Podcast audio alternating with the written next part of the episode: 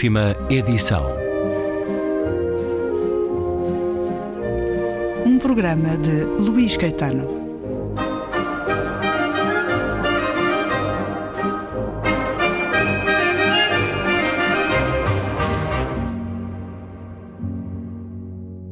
Algofobia está na base de uma mudança de paradigma. Vivemos numa sociedade de positividade que procura libertar-se de qualquer forma de negatividade. A dor é a negatividade por excelência. Também a psicologia segue essa mudança de paradigma e transita da psicologia negativa como psicologia do sofrimento para a psicologia positiva, que se ocupa do bem-estar, da felicidade e do otimismo. Os pensamentos negativos são de evitar, devendo ser imediatamente substituídos por pensamentos positivos. A psicologia positiva submete a própria dor a uma lógica de desempenho. A ideologia neoliberal da resiliência transforma experiências traumáticas em catalisadores para o aumento do desempenho. Fala-se até de crescimento pós-traumático.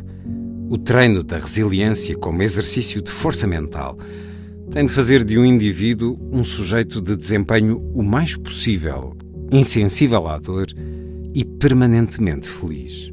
A missão de felicidade da psicologia positiva e a promessa de um oásis medicamentoso permanente, viável e que proporcione bem-estar estão intimamente ligadas.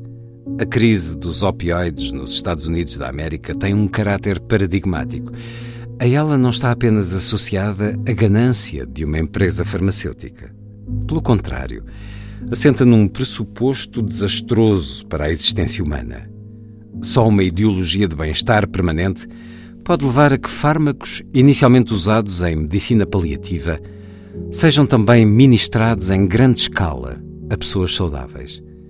Não é uma coincidência David B. Morris, um especialista norte-americano em dor, ter sublinhado há décadas os norte-americanos atuais pertencem provavelmente à primeira geração do mundo que considera uma existência sem dor como uma espécie de direito constitucional.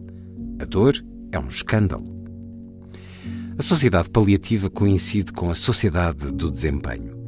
A dor é interpretada como um sinal de fraqueza, algo que é válido esconder ou que não se deve otimizar. Ela não é compatível com o desempenho. A passividade do sofrimento não tem lugar na sociedade ativa dominada pela capacidade.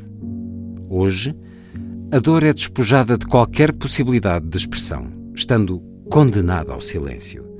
A sociedade paliativa não permite que se vivifique e verbalize a dor, transformando-a numa paixão. A sociedade paliativa também é uma sociedade do gosto, à mercê da ilusão do que é agradável. Tudo é polido até se tornar agradável.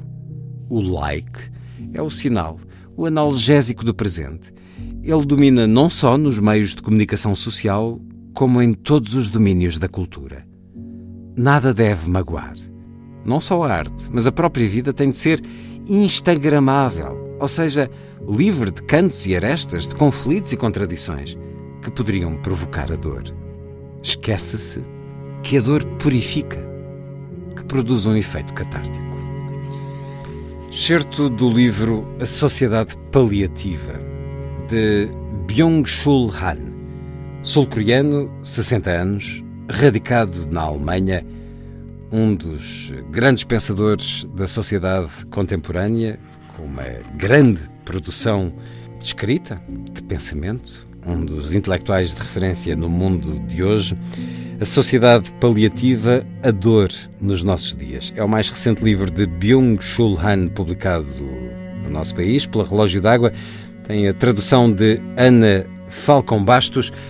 Bem-vindo uma vez mais à Antena 2, Carlos Vasconcelos, editor da Relógio d'Água, que prossegue, e são três os livros de Byung-Chul Han, publicados em 2020 pela Relógio d'Água, e dizia-me Carlos Vasconcelos, antes de começarmos a gravar, que ele já terminou um outro, no espaço de muito pouco tempo. Prossegue o grande fresco da sociedade contemporânea eh, através do pensamento de Byung-Chul Han, um pensamento que vai atravessando camadas daquilo que somos, daquilo que somos enquanto indivíduos, daquilo que somos enquanto sociedade, enquanto somos na relação com os outros. Agora, neste livro, A Sociedade Paliativa, a dor, no centro de uma mudança de paradigma, como ele diz neste certo, eh, na sociedade contemporânea. Na opinião dele, Carlos Vasconcelos, o que é que nos conduziu a isto?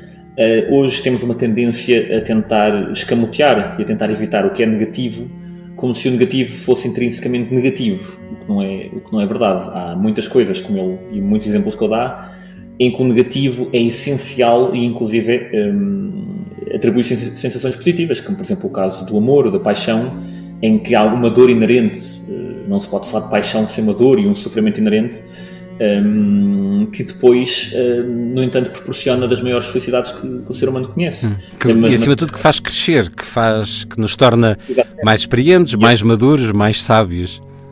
Exatamente, e a dor, ele também fala disso, a dor, como se as pessoas evitarem a dor, nós estamos a evitar o crescimento. Portanto, estamos a, o que estamos a fazer é que vamos ficar umas crianças eternas um, porque não vamos, ao não compreender a dor, não vamos conseguir compreender a dor dos outros, uh, e isso quer dizer que vamos tornar pessoas mais narcisistas, ele também aponta isso, e eu acho que faz todo o sentido. Um, neste livro, o autor uh, continua com a sua, a sua marca, uh, a sua marca característica, são ensaios curtos, concisos, dentro do estilo com muito poucas repetições de, de conceitos, Uh, ele socorre-se de ideias de outros, um, de outros uh, filósofos, uh, Foucault, Junger, Heidegger, sobre o qual fez a tese e, portanto, domina especialmente bem. A maneira como ele recorre a artistas, músicos e pintores para explicar as ideias dele, disseca as obras dele, por exemplo, e, ou seja, no fundo o que ele consegue fazer é retratar os grandes temas da filosofia vistos à, à lente de, lente de hoje, a questão de, utilizando as redes sociais, as novas tecnologias, Portanto, é excelente que ele tem e que eu penso que poucos filósofos têm hoje em dia. E além disso, ele eh, contextualiza eh, historicamente eh, todos estes conceitos. Há coisas que, para nós, o leitor comum, depois de ler o livro dele, fica com a ideia isto está de facto a acontecer e eu não me apercebia disto, porque é tão normal hoje em dia ser assim que a pessoa não se apercebe. Neste livro específico, sobre a dor e todos os cuidados e todas as maneiras, inclusive que nós, estamos, nós, o ser humano está a deixar de viver para sobreviver, tudo para evitar a dor. E como é que ele diz que nós procuramos evitar a dor hoje em dia? Ele depois, ao longo do livro, desdobra em vários capítulos e é, de facto é fascinante. Por exemplo, ele fala de educação, fala do politicamente correto. Temos um exemplo que eu penso, não sei se ele dá, mas que já deu em outros livros, que é o exemplo das universidades nos Estados Unidos, em que certas palestras, uh, por exemplo, uma palestra de um, de um comunicador de direita, as pessoas de esquerda têm uma sala ao lado para onde podem ir para não ter de ouvir a palestra e a sala, essa sala tem colunas que têm músicas de animais e músicas relaxantes que é para as pessoas não, não se sentirem ofendidas. Isto é um exemplo de, tentar atenuar a dor, uh, mas evitando a negatividade, ou seja, opiniões contrárias, que é das coisas mais importantes que nós devemos ouvir. Há o exemplo que também uh, lê-se no certo, que é da medicina, a questão dos analgésicos, uh, a famosa crise dos opioides nos Estados Unidos, eh, esta ausência de dor é assustador, tornou-se quase um direito constitucional. As pessoas, uh, temos o exemplo, vamos arrancar um dente. Há uma anestesia. Uh, ainda outro dia fui ao dentista e já não há, há uma anestesia da anestesia. Portanto, há uma pré-anestesia. Este caminho, vê-se perfeitamente que é um caminho para chegar a um patamar em que a dor é uma coisa que deixa de ser aceite. Com uma série de problemas acrescidos, para além de retirar essa capacidade de vivenciar a dor para valorizar a ausência dela, depois há a questão da habituação e essa é, é, a grande crise dos opioides nos Estados Unidos, é a habituação que, que provocou já Sim. centenas de milhares de mortes. E há muitos outros exemplos, uma questão que também uh, falaste na, na introdução, uh, o emprego, uma pessoa quando está a falar em termos de trabalho, não se pode falar de dor, de fraqueza, as pessoas quase têm medo de dizer uh, estou doente, vou, ou estou-me a sentir um pouco mal, ou seja, porque é automaticamente associado a uma falta de desempenho, como se as pessoas não pudessem melhorar e no dia a seguir desempenhar da mesma maneira ou ainda melhor. Eh, na arte, eu também falo muito disso, a questão do like. Eh, a arte é cada vez mais comercializável, é cada vez mais adaptada eh, ao consumo e perde aquele distanciamento que a arte costumava ter. Ou seja, as pessoas olham para um quadro num, num, museu porque não compreendem o que ali está e querem compreender. E isso está a desaparecer, é um pouco assustador. portanto, dobra-se um pouco ao sistema capitalista de comercializar o que se faz. e mesmo na psicologia, que é das partes mais interessantes para mim do livro, como é que se atenua a dor em psicologia? Nós procuramos afastar a dor e tentamos permanentemente ser felizes. Há esta ideia de que uma pessoa deve evitar a dor e tentar eh, evitar o negativo e ser permanente, permanentemente feliz. E o que é que isso causa? Causa uma prisão enorme. Esta necessidade de ser constantemente feliz é em si uma prisão, eh, mas invisível, porque nós não temos marcas não temos, não temos algemas, mas é uma, é uma prisão enorme. Esta necessidade de ser constantemente feliz. É a tal sociedade do like, uma sociedade irrealista, em que se mascara tudo pela positividade e uh, há uma completa ausência de assumir o banal, o cotidiano, os problemas, como dizia, até a constatação de estar doente tem que ter um, uma conotação glamourosa.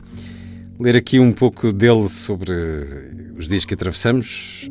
Byung-Chul Han, a Sociedade Paliativa, a hipótese antropológica corrente de que o homem tem um comportamento voyeurista em relação ao sofrimento dos outros não é suficiente para explicar o rápido declínio da capacidade de empatia.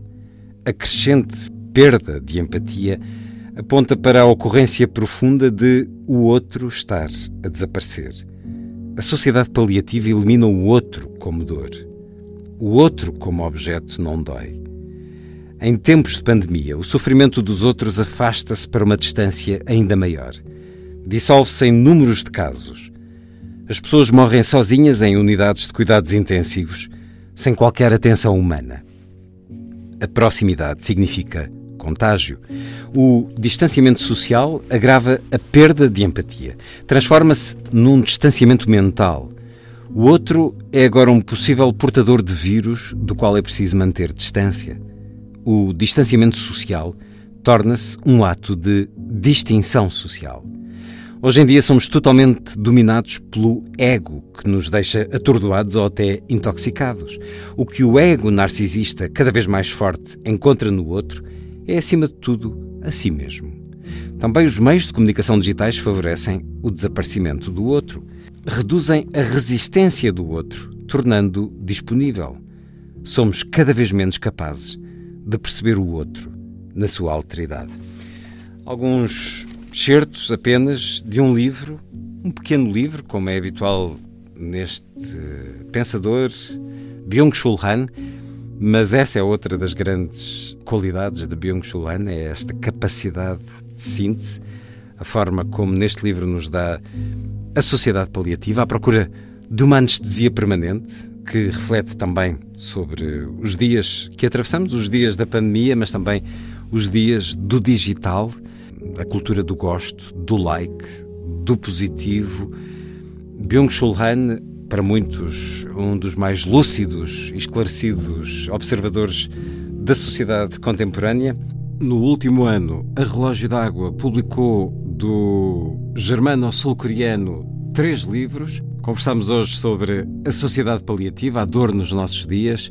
Carlos Vasconcelos, encontro marcado para a próxima emissão para falarmos de dois outros livros que foram imediatamente traduzidos após terem sido escritos por Byung-Chul Han, o muito singular Louvor da Terra e o do desaparecimento dos rituais. Fico em encontro marcado. Até amanhã.